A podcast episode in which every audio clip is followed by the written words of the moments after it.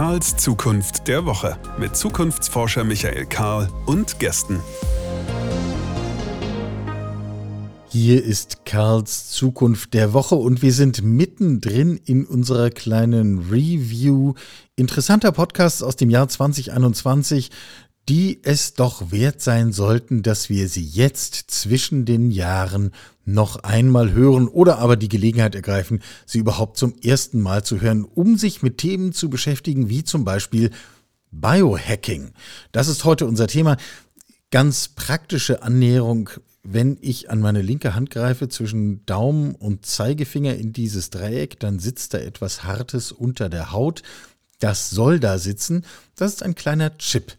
Was der kann, was der da soll und wie wir die dahinterliegende größere Frage beantworten, nämlich macht eigentlich technologischer Fortschritt im Menschen uns menschlicher oder weniger menschlich? Sollten wir das eigentlich erstrebenswert finden oder eher verschreckend verstörend? Ich kriege bis heute alle Reaktionen auf diesen kleinen, simplen Chip, der nun wirklich keine Raketentechnologie ist. Aber der Gedanke hat doch eine gewisse Sprengkraft. Zu diesem Thema habe ich Patrick Kramer eingeladen. Er hat mir diesen Chip unter die Haut gesetzt. Er hat ein Unternehmen in Hamburg gegründet, nennt sich DigiWell und mit ihm habe ich das Thema Biohacking intensiv diskutiert. Es könnte jetzt einen langen und einen kurzen Weg in dieses Thema geben. Der lange Weg würde bedeuten, wir sind hier angetreten, auch hier mit diesem Podcast über die Rolle des Menschen in der Zukunft zu sprechen, über unser Bild des Menschen in der Zukunft. Natürlich reden wir an dieser Stelle immer wieder über Technologie, logisch, weil Technologie treibt, dass wir darüber nachdenken müssen, was denn eigentlich das Menschliche ist in Zukunft und wie es noch menschlicher geht oder ob das gerade unter Druck steht. Üblicherweise denken wir das als ein Gegenüber. Mensch gegenüber Maschine, Mensch gegenüber Roboter, Mensch gegenüber künstlicher Intelligenz, als würde uns die Technologie Stück für Stück einfach immer ein bisschen von unserem Feld abknapsen. Was wir in der Regel nicht tun, ist, die Dinge ineinander zu denken. Also darüber nachzudenken, wie eigentlich der Mensch mit Technologie integriert umso menschlicher werden könnte, umso leistungsfähiger werden könnte, etc. Schon sind wir beim Biohacking. Der kurze Weg in das Thema führt mich zu meiner linken Hand. Wenn ich zwischen Daumen und Zeigefinger in diesem Dreieck dazwischen fühle, dann merke ich, dass ich da unter der Haut etwas habe. Das ist ungefähr einen Zentimeter lang, ungefähr einen Millimeter im Durchmesser und ist ein kleiner Chip, den ich seit knapp zwei Jahren unter meiner Haut trage. Diesen Chip habe ich bekommen von Patrick Kramer. Der ist der Gründer und Kopf von DigiWell Upgrade Humans aus Hamburg. Und Patrick ist jetzt hier genau bei uns. Hallo Patrick. Halli, hallo, ich grüße dich. Also, äh, fangen wir mal vorne an. Ich habe unter meiner Haut einen Chip, der ist wahrscheinlich ähm, Steinzeit von dem, was du heute tust. Also ich kann da ein bisschen Daten drauf speichern. Ich kann ein Schloss öffnen, wenn das entsprechend eingestellt ist. Ähm, Gib mir kurz den Vergleich. Was hast du in der Hand? Ähm, ich habe ähm, das gleiche Implantat unter anderem in der Hand, aber ich habe noch ein paar andere. Ähm, aber ich würde trotzdem nicht sagen, dass dein Implantat äh, Steinzeit ist, weil die Technologie, auf die das Implantat auf dem das der Tag, wie wir sagen, beruht, ähm, ist nach wie vor die gleiche und wird auch in zehn Jahren erstmal die gleiche sein. Also ähm, das ist ja das Schöne an diesen Implantaten dass sie heute genauso funktionieren wie in zehn Jahren, ohne dass du dich darum kümmern musst? Oder hast du jemals schon mal das aufgeladen oder nachgesehen, ob alles, ob du es mit hast oder sowas, ne? Im Gegensatz zu unserem, zu unserem Smartphone. Ja, ja, genau, was wir ja gerne mal irgendwo liegen lassen. Ähm, äh, um diejenigen ins Boot zu holen, die mit dem Thema noch nicht so vertraut sind, das war jetzt keine große Operation äh, diesen Chip da unter meine Haut zu bringen, sondern äh, das hast du in so eine dicke Nadel gesteckt und dann mit einer Spritze einfach unter die Haut geschoben. Genau. Ähm, die war, also ich weiß, warum ich es gemacht habe. Ich wollte das unbedingt wissen, ich wollte das ausprobieren. Mich treibt da die Neugier. Aber jetzt mal das größere Bild gesprochen. Warum um Himmels Willen sollten wir so etwas tun? Uns Chips unter die Haut jagen? Weil es ein unfassbar spannendes Thema ist, wie ich finde. Also warum sollten wir das tun, ist natürlich ähm, eine merkwürdige Frage irgendwie weil ähm, es ist ja völlig freiwillig. Jeder kann das ja machen, wie er möchte. Und ähm, die einen finden das halt spannend und super und praktisch. Für die anderen ist es ein wahrer, ähm, ja, wahrer Alltagshelfer. Da können wir auch noch mal gleich ein bisschen drüber sprechen. Und andere haben damit eben überhaupt nichts am Hut und sagen, lass mich in Ruhe, geh weg. Und jede Meinung ist ja vollkommen legitim. Ähm, ich habe meine, meine Tags jetzt seit, ich weiß nicht, sieben, acht Jahren fast. Ähm, ich möchte sie nicht mehr missen und ähm, sind für mich so quasi Bestandteil meines Körpers geworden, über die ich irgendwie auch schon gar nicht mehr nachdenke. Oder denkst du groß über deinen Körper nach, wenn alles gut funktioniert und du keine Schmerzen hast oder so? Denkt man doch eigentlich auch nicht drüber nach. Und genau so ist das mit den, mit den kleinen Implantaten. Die sind da und super, wenn ich sie brauche. Wenn ich sie nicht brauche, dann machen sie ja nichts. Sind sie trotzdem da. So wie eben ein Fuß auch da ist, wenn wir gerade genau. sitzen und ihn eigentlich gerade nicht brauchen. Ähm, dann, äh, dann gib uns das alltägliche Bild. Was machst du im Alltag mit deinen äh, Tags? Ja, das ist immer diese Frage, ähm, die Standardfrage, und was kann man damit alles machen? Also man muss erstmal grundsätzlich unterscheiden. Ähm, ich glaube, wir unter, haben mittlerweile 19, 20 unterschiedliche Mikrochip-Implantate. Ja? Und ähm, da die unterscheiden sich teilweise nur in ihren Funktionalitäten. Das ist so ein bisschen, musst du verstehen, wie Windows, Linux oder Apple Betriebssystem. Ähm, ist irgendwie das gleiche, ist halt ein Betriebssystem, aber irgendwo auch doch ganz anders. Und so ist es auch mit, mit Mikrochip-Implantaten.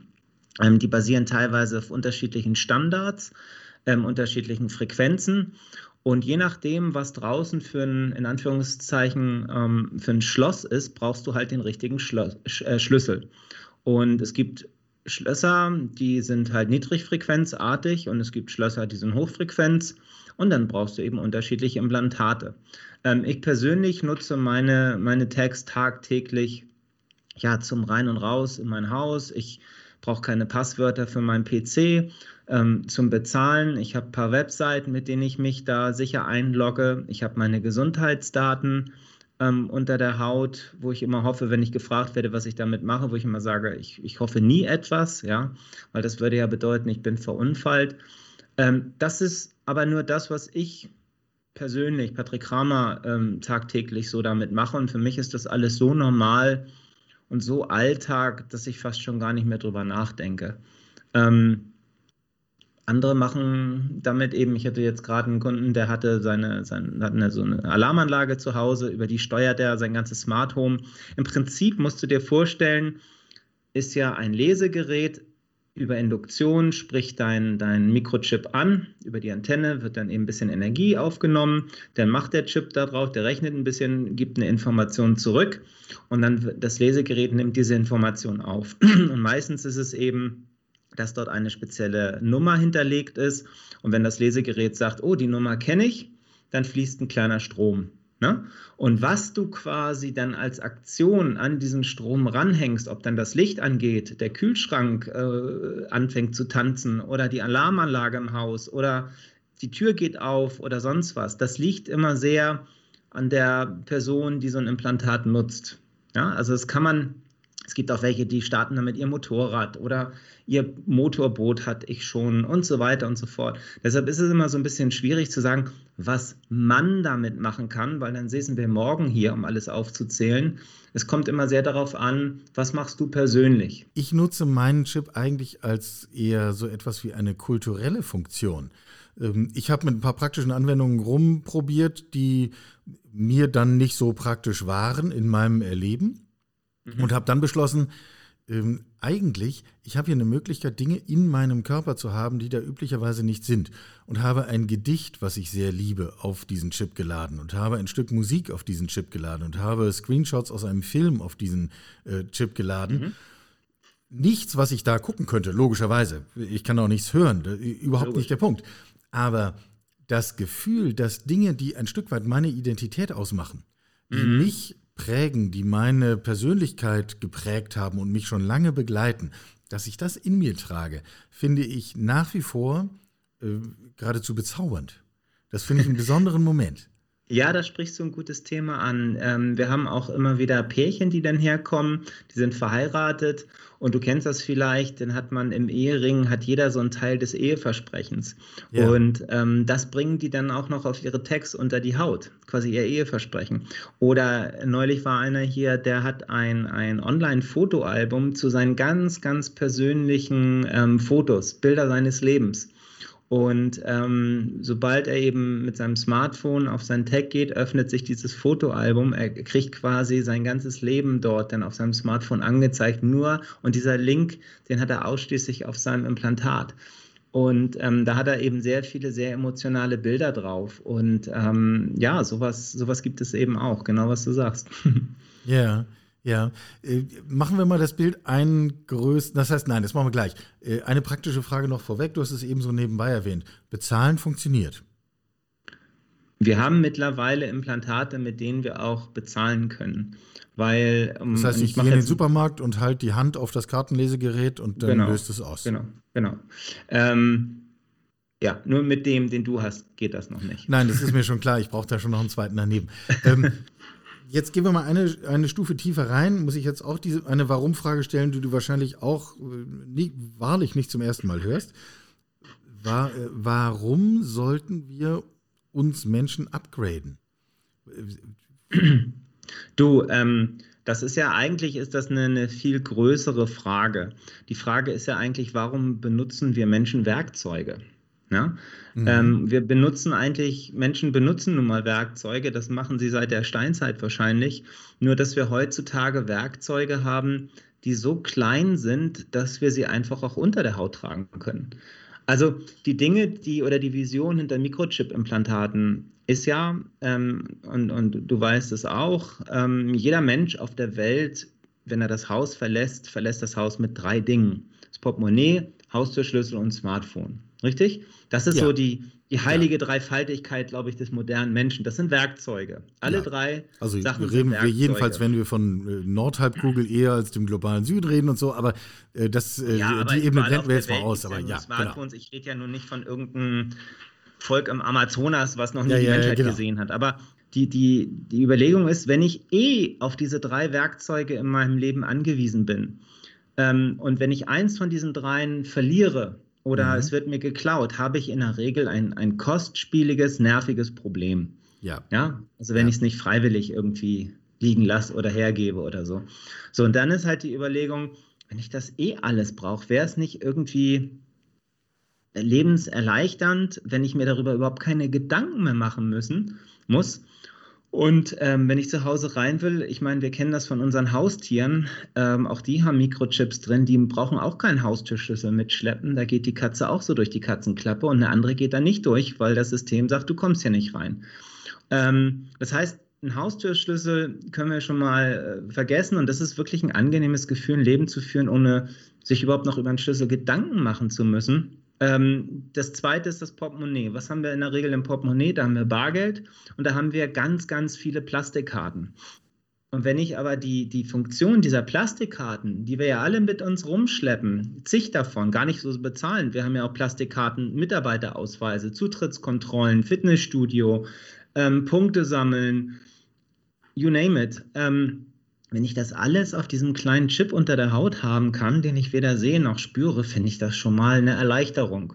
Und wenn ich dann sogar noch bezahlen kann, es geht ja jetzt nicht hier darum, dass ich mir irgendwie, irgendwie ein Auto damit kaufe oder so, sondern so kleine Sachen im Alltag. An der Kasse stehen, ich habe mein Portemonnaie vielleicht nicht mehr dabei, aber ich zahle trotzdem einfach mit meiner Hand. Ist einfach cool. Du kannst es nicht mehr verlieren, nicht vergessen, kannst es aber trotzdem managen. Und die dritte, der dritte Schritt eben Smartphone quasi nicht mehr zu brauchen. Gut, das ist jetzt nochmal ein Thema ein bisschen für die Kristallkugel, für die Zukunft. Ja, ähm, zu der kommen wir gleich noch. Genau. Aber auch das ist eine Vision, wo ich glaube, dass wir eines Tages auch das ähm, hinter uns lassen können, die Abhängigkeit davon, wie wir sie heute haben. Und ähm, für mich persönlich ist es eben ein entspanntes Leben, wenn ich nicht mehr an diese Dinge denken muss. Ähm, und für andere stell dir vor, ich hatte meine Kundin, die war 13 Jahre alt, ein Mädchen kam mit ihren Eltern, da habe ich ihr ein Implantat in den Fuß gesetzt. Ja, warum? Ähm, das Kind ist ohne Arme geboren worden. Ja, und der Vater hat so ein Lesegerät für die Haustür unten an die Haustür gemacht. Da hält sie jetzt ihren Fuß dagegen und die Tür geht auf. Das heißt, das, was für uns gesunde Menschen so nice to have ist, mag für Menschen mit Handicaps schon wieder eine ganz andere Dimension haben. Oder stell dir vor, du bist äh, sehbehindert oder du hast Alzheimer, vergisst Schlüssel oder deine Adresse plötzlich und die Daten sind drauf gespeichert. Ähm, das heißt, es kann unter anderem auch eine ganz andere Wichtigkeit haben. Ähm, oder ich hatte mal jemand hier, der ähm, hat ausschließlich seine medizinischen Notfalldaten drauf gehabt, weil er eben unter Epilepsie leidet und akuten Nierenversagen und schon oft einfach in der Straße umgekippt ist und nicht mehr ansprechbar war. Und ähm, und die Daten können eben helfen, dass sein Leben schneller gerettet werden kann. Das heißt, was für uns so nice to have ist, kann für andere Menschen schon wieder wirklich ein, ein echter ja, Überlebenscase sein oder eine echte mhm. Hilfe im, im, im, Alltag und nicht nur so ein Stück Lifestyle, wie ich das mal nennen möchte. Ja, ne? ich meine, das ist ja äh, ein Aspekt, den man ja zum Beispiel auch bei so einem Thema wie autonomes Fahren äh, viel zu wenig bedenkt und auch gewichtet.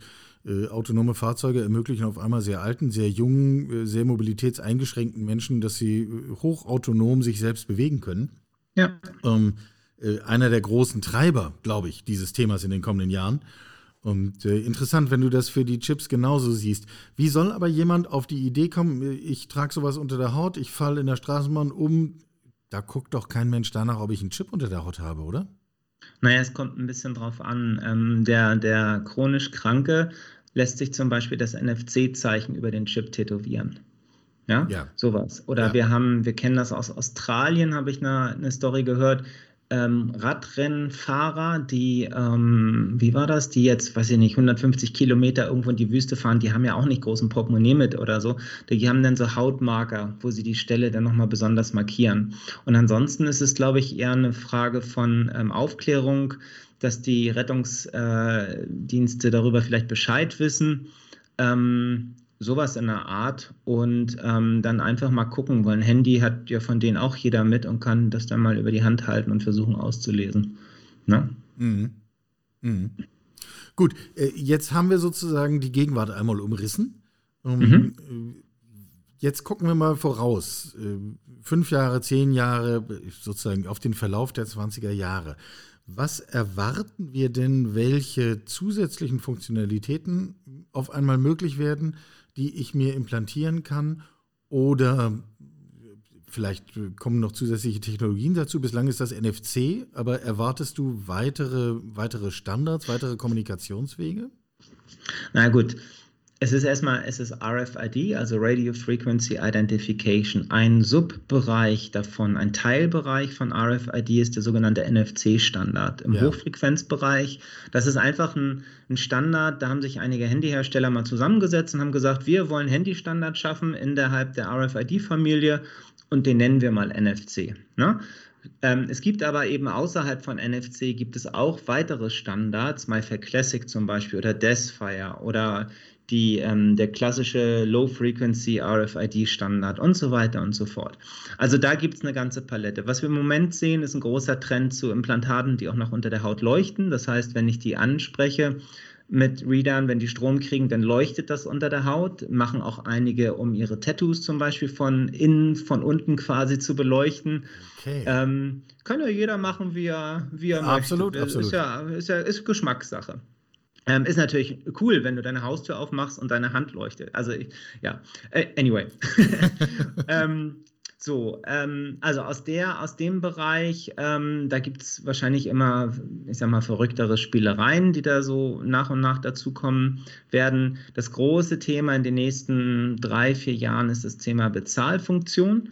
Ähm, das ist eigentlich ein Thema, was wir technisch schon gelöst haben, was aber noch daran so ein bisschen hapert, dass, ähm, dass die großen Master Visa und Eurocards dieser Welt ähm, aus Angst vor Verschwörungstheorien, so habe ich das Gefühl, dem Ganzen im Moment noch skeptisch gegenüberstehen. Also es gibt heutzutage noch nicht das Implantat, was quasi deine Kreditkarte ersetzt, yeah. weil dazu brauchst du natürlich immer quasi das Zugeständnis von diesen Plattformen. Und das haben wir im Moment noch nicht. Ne? Ähm, deshalb gibt es im Moment so Workarounds, wo man auch mitbezahlen kann. Aber das, gut, das ist jetzt technisch noch ein bisschen komplizierter, aber dieses normale Implantat zum Bezahlen, das wird ein, ein großes Thema, was auch 80, 90 Prozent derjenigen, äh, mit denen man über das Thema spricht, sagen, hey, ja, das ist cool, ähm, würde ich sofort machen, wenn ich damit bezahlen kann, warum denn nicht? Also das wird kommen.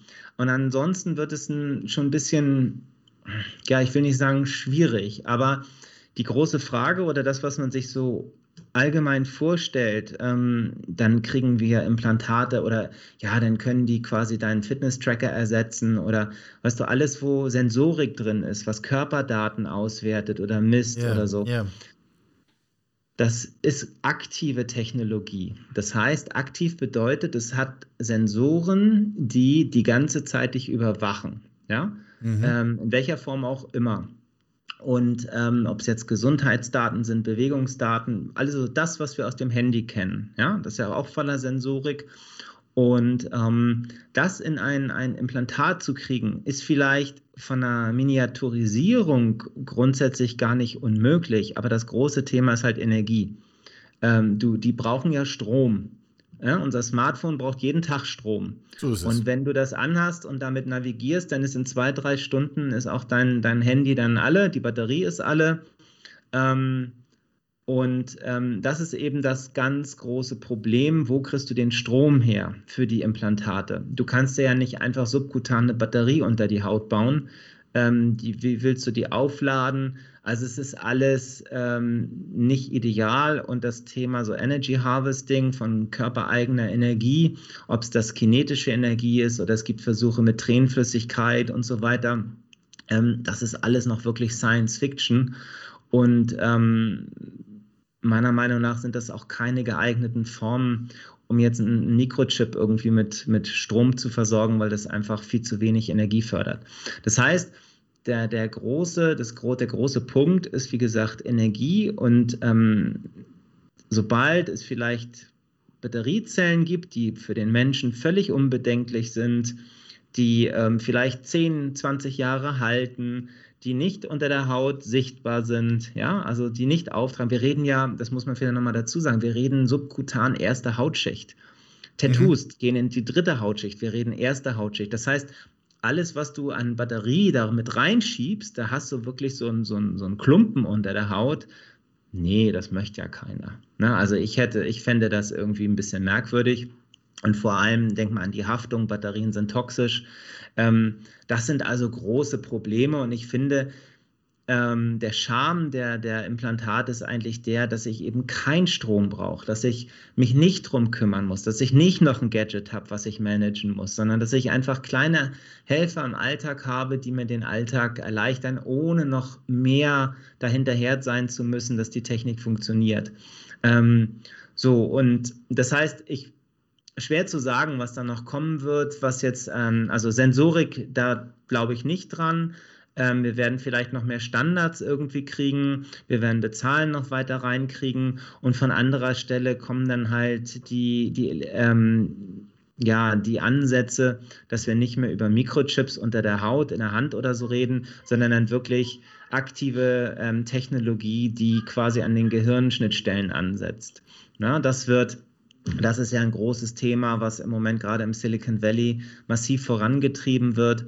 Ähm, und das ist fast noch viel, viel spannender als unsere kleinen äh, Mikrochips, so wie, sie, so wie wir sie heute kennen.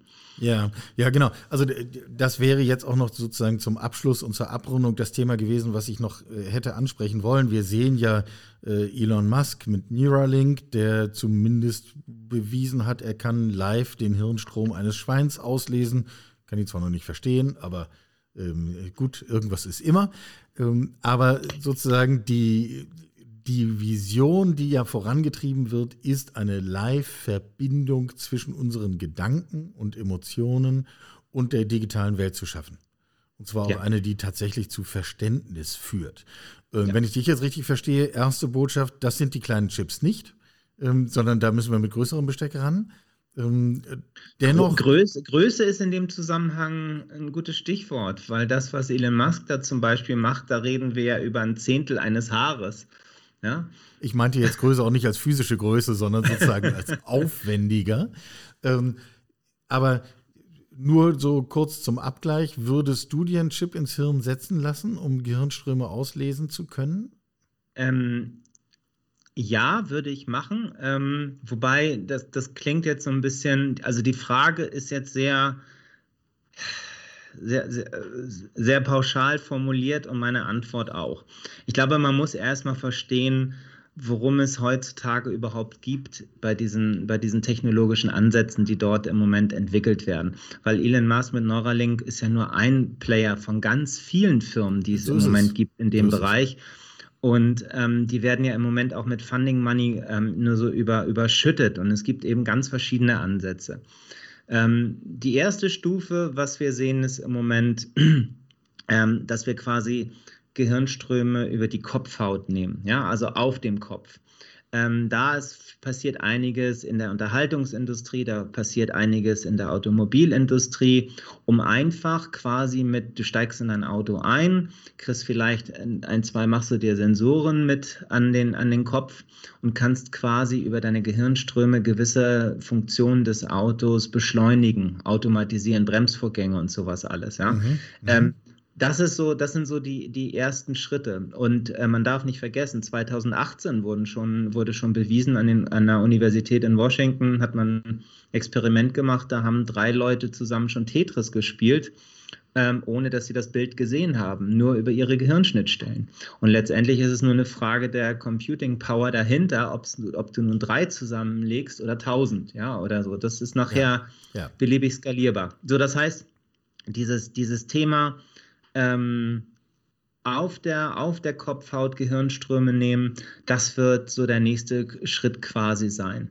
Ähm, wo auch eben aus der Unterhaltungsindustrie vieles passiert, aus der ja, Automobil- und so weiter Industrie. So, das ist das eine Thema. Das andere Thema ist jetzt, wir gehen quasi durch die Kopfhaut, durch die Schädelplatte in, in das Gehirn, tauchen wir wirklich tief ein.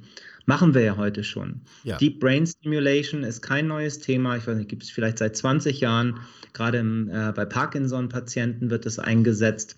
Ich glaube, da kriegt man so zwölf, ähm, zwölf Elektroden an die, an die Synapsen gepflanzt und dann ähm, ja, gibt es entsprechende Impulse dazu.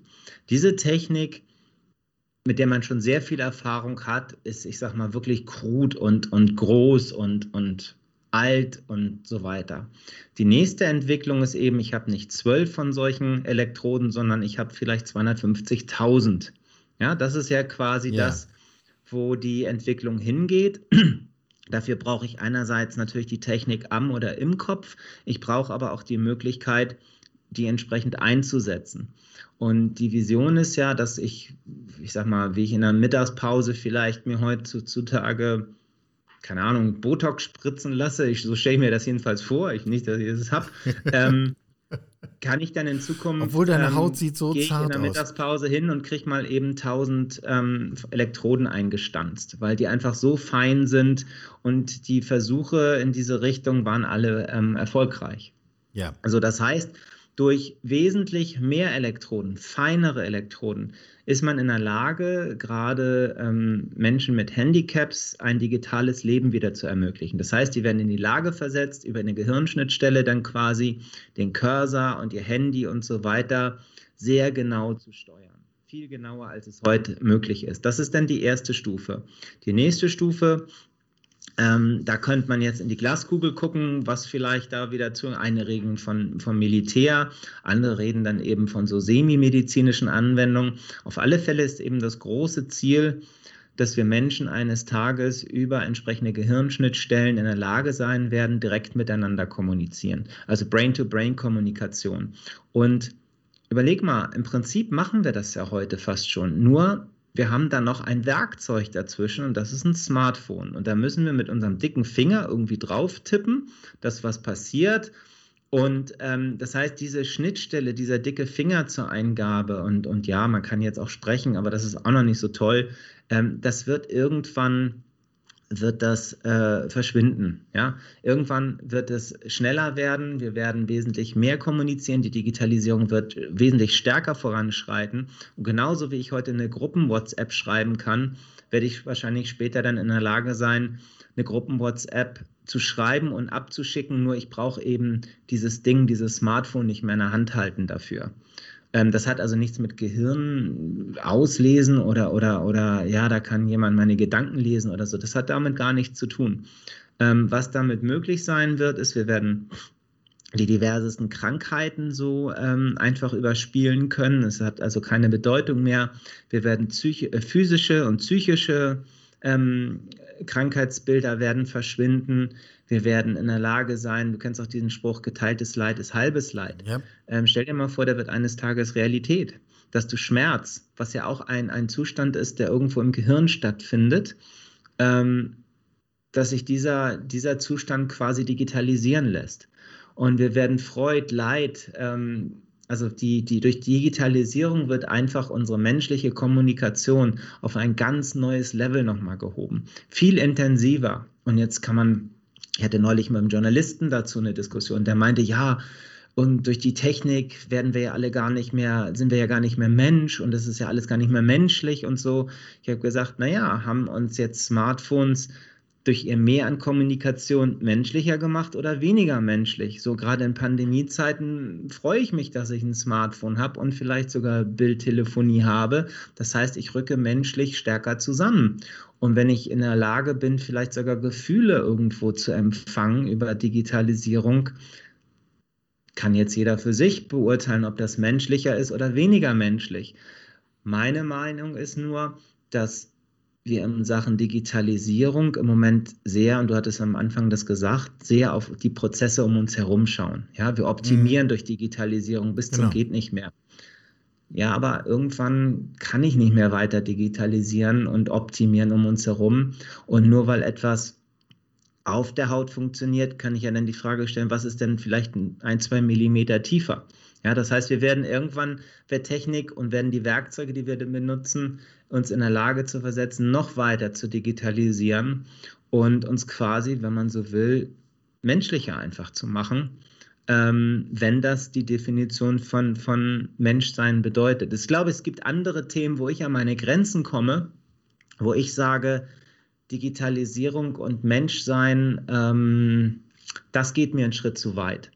Aber jetzt über Gehirnschnittstellen miteinander zu kommunizieren, ähm, finde ich im, im, in meinem Gedankenbild, finde ich höchst faszinierend, ähm, möchte ich gerne mal ausprobieren. Ähm, wie gesagt, da gibt es andere Bereiche, da komme ich eher an meine Grenze als, als an diesem Thema. Sag, damit wir es zumindest im Kopf haben, ein Beispiel für eine Grenze? Ähm, DNA-Manipulation ja. bei Neugeborenen, ähm, künstliche ähm, nicht Befruchtung hier, wie heißt das Wort?